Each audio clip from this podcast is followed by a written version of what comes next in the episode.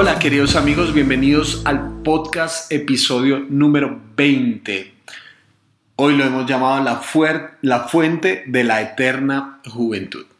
Em, nosotros tenemos una gran diferencia entre la sociedad occidental y la sociedad eh, oriental. Eh, aunque hoy en día se han globalizado muchas cosas y se han unificado muchos pensamientos, en la cultura en general tenemos de fondo muchas diferencias de cómo vemos la vida. ¿sí? Hubo un póster muy interesante que vi sobre la relación con las mujeres eh, en, culturas eh, islámicas orientales y eh, iba una mujer en la playa, una mujer occidental, vestida con un traje de baño sumamente pequeño, mostrando básicamente todo, mona, ojos, ojos tapados con las gafas gigantescas, toda maquillada iba caminando en la playa y se cruza con una mujer de este contexto oriental, toda cubierta con una burka, solamente se le veían los ojos, y ambas se les une el mismo pensamiento en la, en la cabeza y es, ¿qué sociedad tan machista? Desde el occidente, la mujer está pensando, eh, ¿cómo le pueden hacer eso a una mujer? ¿Cómo la pueden denigrar eh, de esa manera? Cómo pueden eh, taparle todo su rostro, su cuerpo, cómo pueden eh, oprimirla de esa manera. Pero la mujer oriental también está mirándolo de esa manera. ¿Cómo no la protegen? ¿Por qué la exhiben como si fuera un, pedazo de carne? ¿Por qué se exhibe de esa forma? No hay ninguna persona que proteja su pudor, su decencia. Entonces es muy interesante cómo eh, esta caricatura es muy diciente de las diferencias que tenemos de cómo un mismo evento lo interpretamos de formas tan distintas. Por ejemplo, nosotros tenemos una alta obsesión por lo externo. Eh, nos interesa la estética de las cosas principalmente, que se vea bien, que esté de una buena forma, ¿no? Y ustedes ven platos, por ejemplo, en la cocina occidental, eh, son platos muy estéticos, no porque la cocina oriental no lo sea, pero ellos principalmente enfatizan el sabor de las cosas. ¿sí?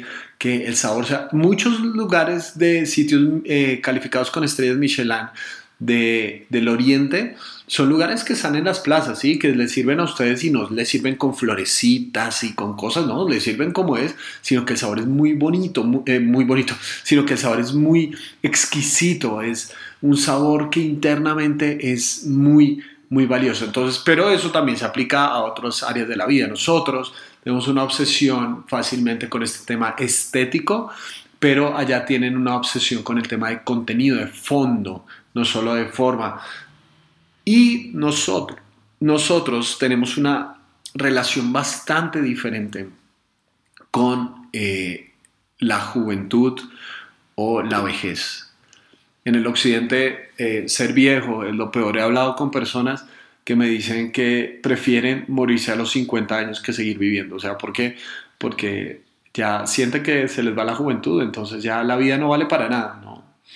Eh, somos tan esnovistas por lo, lo más nuevo, ¿verdad? Eh, leí de un cantante de cuyo nombre no quiero acordarme, eh, leí de un cantante que le entrevistaron y decía, a mí me ha tocado muy duro para llegar a donde estoy. El tipo tiene fama, tiene dinero, tiene mansiones, tiene carros y tiene 23 años. No, me ha tocado durísimo a los 23 años, pues mejor dicho, sino que es, es un pretty boy. Entonces ya le fue bien y listo. Entonces me ha tocado muy duro cuando hay gente que ha camellado toda su vida para pagar un apartamento a los 45, 50 años. Ah, entonces, tenemos en nuestra cultura esta obsesión por la juventud, ¿no? Como que todo tiene que ocurrir tan rápido y a los 30 años ya eres desechable. Cuando, cuando vas a pedir un trabajo, ¿no? Lo primero que miran en una hoja de vida nuestra experiencia es tu fecha de nacimiento. Eh, vivimos en esa clase de cultura, mientras que en Oriente cuando llega un anciano a la mesa, todo el mundo se pone de pie mientras la persona se sienta. Ah, estuve en un evento donde se le preguntó a pastores de China eh, que contaran la historia y tan pronto como pasaron al frente, hombres que apenas se podían sostener en pie, sus cabellos absolutamente blancos, no se les podía ver definitivamente el rostro por la cantidad de arrugas que tenían, estaban sostenidos por un bastón y el uno del otro, encorvados casi hasta el suelo. Pasaron al escenario lentamente y sin decir una sola palabra. Todo el auditorio se puso de pie y durante más de un minuto que duró la travesía desde el backstage hasta el atril, todo el mundo los estuvo aplaudiendo, honrando lo que esas personas eran. Muchas de esas personas eran de Oriente y entendieron que estos hombres valientes abrieron un camino para que nosotros disfrutáramos lo que hoy estamos disfrutando o que China disfrutara hoy, los cristianos de China disfruten lo que están disfrutando. Entonces tenemos una diferencia muy grande eh, de nuestra concepción de la juventud y fácilmente nosotros rechazamos a los mayores porque nos interesa la fuerza, nos interesa la efectividad, pero no la sabiduría. Entonces, ¿cómo entendemos adecuadamente una relación con la edad? Levítico 19, 32 dice así, ponte de pie en presencia de los mayores, respeta a los ancianos, teme a tu Dios, yo soy el Señor. ¿Ves esta progresión? Estas tres cosas. Primero comienza con un símbolo, después con un mandato y después con la adoración. Primero el símbolo, el ponte de pie, es una muestra de respeto. Entonces, lo que Dios está diciendo es, son pequeños actos, pequeños actos que muestran respeto, porque podemos hablar, podemos hablar un montón de cosas. Sí, todo el, todo el mundo dice, yo amo a mi abuelita. Eh, hace un tiempo con mi esposa, hace no sé, no, como más de un año o algo así, que fuimos a un restaurante para celebrar eh, nuestro aniversario. Fuimos a un restaurante espectacular, ¿verdad? Y estábamos los dos, pues de esos restaurantes que en nuestra economía podemos pagar una vez al año, ¿no? Y, fuimos porque era una ocasión especial y vimos cómo había una familia, todos jóvenes alrededor de, de una abuelita a quien le estaban celebrando el cumpleaños y todos los muchachos, todos los muchachos en su celular chateando, haciendo cualquier cosa. Uno de los restaurantes más caros de la ciudad, ¿sí? Todos mirando así, la abuelita le traen la torta y todos empiezan a cantar y vi a jóvenes tomándole fotografías a la abuelita y tomándose selfies con la abuelita para volver a estar en el celular. Muy probablemente lo que hicieron fue subir esas fotos a su Instagram o a sus redes sociales diciendo, compartiendo tiempo con ella, es lo máximo, nunca te me vayas de la vida. ¿De verdad? Solamente estaban atendiendo un momento con, las, con esa persona, pero no estaban mostrando un acto de respeto como, ¿sabes qué? Es más importante que este aparato. Entonces, lo primero que tenemos que hacer con las otras personas son pequeños actos de reconocimiento para salir de nuestro egoísmo, pequeños actos de amor, no sé, algo tan simple como ah, dar una llamada, ¿sí? Eh, quizás para nuestra cultura el, ponernos, de, no, ponernos de ponernos de pie no sea tan convencional, pero de pronto una llamada puede hacer la diferencia, un mensaje más allá del Día de las Madres, ¿sí? Hay muchas personas que publican mensajes del Día de la Madre y del Día del Padre y no son capaces de decirle a su papá y a su mamá eso mismo en la cara. Eso se llama hipocresía. ¿Sí? De pronto escribirle ese mensaje que no va a tener muchos likes porque tu mamá no sabe darle like. ¿Sí? Pero de pronto mostrarle, ¿sabes qué? Te amo. Eres, eres importante para mí, dale un abrazo, invitarla a algo, a, invitar a tu papá a alguna cosa, no sé, respeta a las personas mayores. Son pequeños actos donde tú sales de tu egoísmo, donde entiendes que no son ellos los que te sirven a ti, sino que están en otra etapa de la vida donde tú ya tienes la conciencia de poder darles honra. Y después de eso hay un mandato. Del símbolo pasamos al mandato. Respeta a los ancianos. El respeto en mis palabras es una decisión por honrar al otro. Reconozco el valor del camino de la otra persona. Porque esa persona ha pasado por esta vida mucho más tiempo del que yo estaba.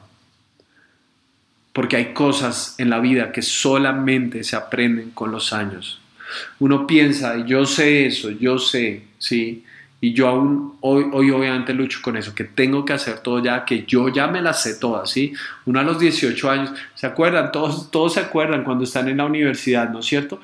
Y nosotros creemos que ahora sí, el mundo de la ingeniería no va a ser el mismo porque yo estoy ahí. El mundo de la medicina no va a ser el mismo porque yo estoy ahí. A mí me pasó también. Cuando estudié teología, ay Dios mío, ustedes me vieran cada domingo en la iglesia sentado viendo y evaluando los sermones, la teología, la exégesis, la hermenéutica y la homilética, porque yo me las sé todas. ¿Saben qué? Los años tienen la forma pedagógica de hacer colapsar nuestro orgullo.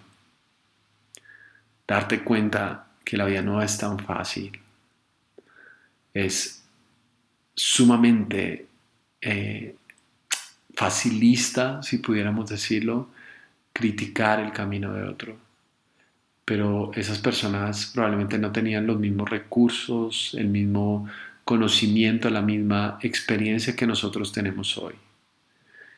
Y te desesperas con tu abuelito porque no sabe mandar un mensaje WhatsApp, pero es que tú naciste casi con un celular en la mano. Es muy fácil criticar a otro. Es muy fácil. Tú no sabrías manejar la mitad de los instrumentos que tus abuelitos manejaron en su época. Tú no tienes ni la menor idea de mecanografía. Tú escribes todos los días en un computador, pero no lo escribes con la técnica correcta. Ellos tenían que ver una materia dedicada a eso. Entonces, respetar a alguien es mostrar honra por el camino que esa persona ha tenido. Porque cada camino en particular merece respeto, merece que, le demos una valoración adecuada a las cosas. Eh, y lo siguiente que dice es que reconozcas y temas a Dios. Entonces, cuando honras a un adulto, cuando respetas a la persona que es hecha imagen y semejanza de Dios, la imagen y semejanza de Dios no se diluye con los años. Está bien, esa persona es valiosa por quien es y es hecho imagen y semejanza de Dios. Eh, y entendemos que hay un valor en la experiencia, por un lado. ¿No es cierto que el valor de una persona no depende de sus títulos académicos o del monto de su chequera o de los ceros que hay en su banco, sino depende de la experiencia pero también que esas personas son hechas a imagen y semejanza de Dios. De una u otra forma, cuando los honramos a ellos, estamos mostrando nuestra devoción a Dios. Si tú maltratas a un ser humano, tiene mucho que ver con la imagen que tú tienes de quién es Dios. Si tú respetas a Dios, si tú entiendes que Dios es magnífico, grande, supremo, si tú le temes, ¿sí? Y tener temor no es solamente tener miedo, es un respeto reverente por quién es Dios, vas a respetar a aquellos que son hechos a su imagen y semejanza, sin importar la, la que tengan. Honramos a Dios como tratamos a las personas más vulnerables. Porque una persona después de cierta edad no tiene la misma capacidad de defenderse, no tiene la misma capacidad de reacción, está a merced de enfermedades, de la debilidad, no puede correr con la misma fuerza, no tiene las mismas ganas. ¿Cómo tratas a esas personas? Nuestra sociedad la ha tratado como un desechable, ¿sí? Ya a los 40 eres muy viejo para buscar trabajo. Nuestra sociedad los ha tratado de esa manera. Y mucho tiene que ver con nuestro abandono de Dios. Esta, a esta sociedad no le importa a Dios, pero si nosotros somos un grupo de personas que aman a Dios, una de las muestras naturales es cómo tratamos a los más vulnerables, cómo tratamos a las personas más necesitadas, cómo tratamos a aquellos que la sociedad descarta. ¿Qué hacemos con esas personas que han pasado por esta vida, que de pronto no tienen los títulos académicos, que de pronto no fueron famosos ni reconocidos? ¿Los vamos a dejar a sacrificar en el altar del olvido? ¿O vamos a hacer la diferencia con esas personas y las vamos a honrar por lo que son y por quienes son para Dios y el valor que tienen para nuestra vida? El título de este podcast es la fuente de la eterna juventud. Y yo creo que la juventud es una postura del corazón, no un número en tu cédula. Hay gente que tiene 15 años y no es joven, que vive con amarguras acumuladas, que todo el tiempo ha decidido en su vida ser egoísta, orgulloso, que es una persona mezquina en su forma de tratar a los demás, que todo el tiempo quiere hacer un mal ambiente, que todo el tiempo quiere eh, generar rabia, es contestatario, es un rebelde sin causa, todo el tiempo quiere, quiere romper relaciones. Hay gente que tiene 15 años, que tiene 17 años, que tiene 20 años, pero tiene un corazón arrugado por su pecado. Tiene un corazón que ha perdido la vigencia, que ha perdido la relevancia en este mundo. Pero conozco personas de 60, 70 años que tienen una sonrisa honesta, que hasta el fin de sus días siguen aprendiendo,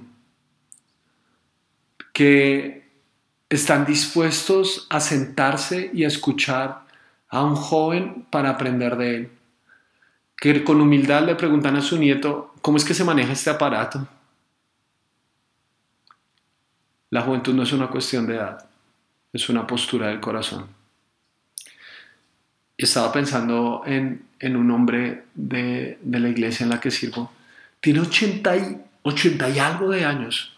Y hace poco en la iglesia dictamos un curso de las verdades básicas de la fe. Este hombre tiene más tiempo en el cristianismo que lo que yo tengo de vivo. ¿Sí? ¿Y saben qué hizo este hombre? Fue al curso, se sentó a aprender con nosotros y a discutir ochenta y pico años que uno dice, pero ya para qué, es que ese es el punto, ese es el punto. Siempre, hasta el último suspiro, voy a mantener mi vida lo más activa que pueda. Conozco un par de viejitos, hace poco su esposa murió pero un par de viejitos que llegaban todos los domingos tomados de la mano a la iglesia. Esa es una clase de amor que no se experimenta con el fragor de la juventud. Claro, uno se enamora y ama y uno hace promesas, por supuesto que sí, pero eso es una dimensión del amor. Pero hay un amor que está más allá del tiempo. Cuando tú ves un par de viejitos que a los 85 años salen tomados de la mano y él le dice a ella, mi preciosa. Tú dices, yo quiero tener esa clase de amor porque porque hay cosas que solo el tiempo evidencia su belleza. El amor, por ejemplo, no es una carrera de 100 metros, es una maratón a largo plazo. Y para eso se necesita tiempo. No solamente quiero tener la clase de matrimonio que fue muy hermoso cuando inició y éramos eh, apasionados, románticos. Quiero encontrar en mi vida la belleza de seguir tomado de la mano de mi esposa hasta el final de mis días y llegar al lecho de mi muerte y poder tomarla de la mano y mirarla a los ojos y decirle, eras tú, eras tú, porque contigo viví la mejor vida posible. Quiero llegar al final de mi vida con el deseo de aprender algo más. Quiero llegar al final de mi vida sin pensar que ya me lo sé todo y que ya lo logré todo. Pero ¿saben cómo se empieza esta idea de asombro y de aprendizaje se comienza ahora. Cuando tú honres a tus mayores, cuando tú respetes a las personas que van delante de ti, que por el simple hecho de tener una experiencia en esta vida, tener unos años más que tú en esta vida, ya tienen algo por enseñarte. La vida se aprende día a día, la vida no se aprende en un tablero, la vida no se aprende en una universidad. La vida se aprende en el día a día. Muy interesantemente, adulamos los títulos académicos, pero cuando tenemos las preguntas de temor respecto al matrimonio, a los hijos, a los proyectos de vida, no le consultamos muy fácilmente a nuestros profesores. Le consultamos a nuestros papás, a nuestros ancianos, a personas que admiramos que de pronto no tengan un título académico, pero tienen una vida hermosa. Honra a las personas que tienen un poco más de experiencia que tú, porque porque la vida se trata de eso, se trata de un cúmulo de pequeños aprendizajes en el día a día y no solamente de notas en un papel. Que ojalá tú puedas tomar una decisión de subvertir esta cultura que le ha hecho un altar a la juventud y en el proceso ha despreciado el valor de los ancianos. Que tú puedas reconocer que la juventud no se trata de números en tu cédula, se trata de una postura en tu corazón respecto a la vida. Y que al honrar a los que han caminado más tiempo que tú por esta existencia, tú puedas encontrar el misterio, el valor y puedas encontrar un renovado amor por llegar hasta el último suspiro de tu vida, dándolo todo por amor a Dios y por amor a otros. Esa es mi oración por ti. Te mando un gran abrazo.